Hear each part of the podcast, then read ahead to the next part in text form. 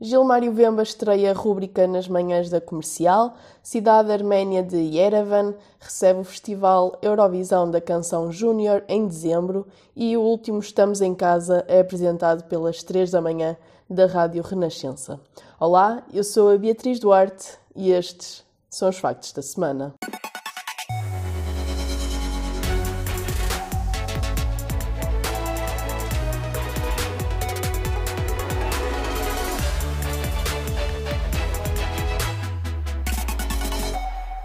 Muito bom dia. Gilmário Vemba junta-se à equipa das manhãs da Rádio Comercial já durante o mês de abril. O humorista angolano vai assumir uma rúbrica humorística diária chamada Responder à Letra. Estreia então na próxima quarta-feira, dia 13, e nasce com o objetivo de fazer uma análise divertida das letras de canções que julgávamos conhecer. A rúbrica surge na sequência da participação do humorista na emissão da manhã há cerca de um mês na qual fez uma análise às letras de várias músicas portuguesas conhecidas do público. O comunicado explica que, após essa emissão, os ouvintes pediram que Gilmário Vemba se juntasse à equipa e a rádio comercial fez-lhes agora à vontade. O humorista junta-se assim a Pedro Ribeiro, Vasco Palmeirim, Vera Fernandes e Nuno Markle, diariamente às 9h10 da manhã. Depois da vitória de Malena com Kami Kami em Paris, cidade que recebeu a última edição, o Festival da Eurovisão da Canção Júnior ruma agora à Arménia. A cidade de Yerevan, de onde a vencedora é natural, recebe a vigésima edição do concurso juvenil a 11 de dezembro. O complexo desportivo e de concertos Karen Dermishian é o local escolhido para receber a próxima edição da versão da Eurovisão para jovens artistas. Esta é a segunda vez que Yerevan recebe o concurso. A primeira vez foi em 2011, depois da vitória de Vladimir Azurmayan com a canção Mama. A edição deste ano da Eurovisão Júnior tem já oito países com participação confirmada. São eles a Arménia, a Bulgária, França, Geórgia, Irlanda, Países Baixos, Polónia e a Espanha. Portugal, que no ano passado escolheu como representante o vencedor do The Voice Kids, ainda não confirmou se participa na competição deste ano. E o próximo programa das manhãs de sábado da SIC, Estamos em Casa, será apresentado pelas 3 da manhã, Ana Galvão, Inês Lopes Gonçalves e Joana Marques, que animam as manhãs da Rádio Renascença de segunda a sexta-feira, entre as 6 e as 10 da manhã. A apresentação já tinha sido anunciada no início de fevereiro, em comemoração do Dia Mundial da Rádio, mas acabou por nunca acontecer. As três da manhã prometem agora muita animação e surpresas no programa que, com apresentadores diferentes todas as semanas, já foi várias vezes alvo da famosa rúbrica extremamente desagradável.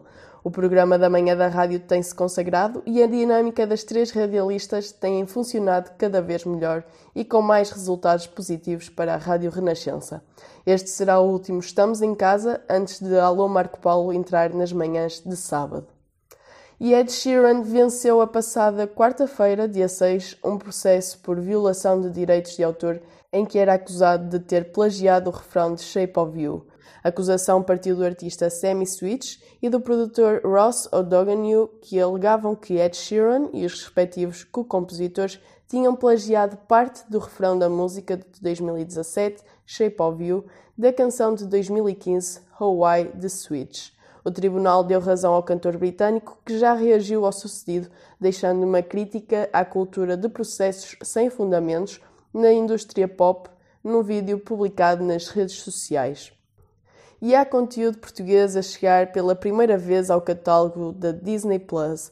A plataforma de streaming vai passar a alojar alguns dos mais reconhecidos programas originais do 24 Kitchen, dos chefes Henrique Sapessoa, Filipa Gomes, Francisco Moreira, Tia Cátia e Joana Barrios. Os programas de culinária a estrear entre abril e maio vão ficar disponíveis em Portugal e em vários países da Europa. Segundo a plataforma, que anunciou a chegada dos conteúdos a passada quarta-feira, serão mais de 230 episódios dos principais programas da versão portuguesa do canal a chegar ao catálogo. A 13 de abril estreia então a primeira das produções, Contradição, de Henrique Sapessoa. Segue-se Os Cadernos da Filipa, com Filipa Gomes, com estreia a 20 de abril.